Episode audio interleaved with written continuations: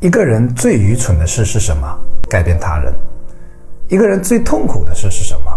改变他人。把以下内容领悟了，我相信你的人生会少走很多弯路，也能少很多痛苦。我很肯定。我觉得我很适合聊这个话题，为什么呢？因为我以前就是这样的一个人。经营婚姻的时候，想要改变爱人，最后爱人说：“别改变我，我就是我。”家庭有矛盾时，想要改变父母，最后导致矛盾更激烈。做团队时想要改变员工，最后发现抗拒远远大于接受。十多年下来，我确定了一条铁律：没有人会因为我而改变，甚至包括我的孩子。有人听到这里就纳闷了：自己的孩子也无法改变吗？是的，你没听错。而且我还确定了另一条铁律：没有人喜欢被改变。那些我自认为我自己改变了的人，是因为他本来就是那样的人，他的本色就是那样，而不是因为我而成为那样的人。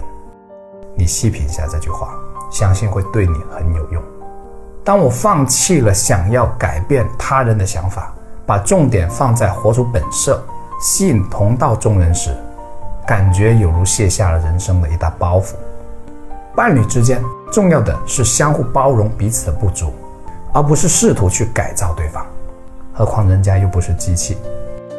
只有建立在包容、接纳基础上的相处，双方才可能在磨合中共同成长。与父母的沟通态度永远比道理重要，态度没有，真理都没用。团队管理上，以理念为重，尊重个人的个性，发展个人的长处才是王道。对孩子，重视天性和个性为前提。永远不要把别家的孩子如何如何强加在自己孩子身上。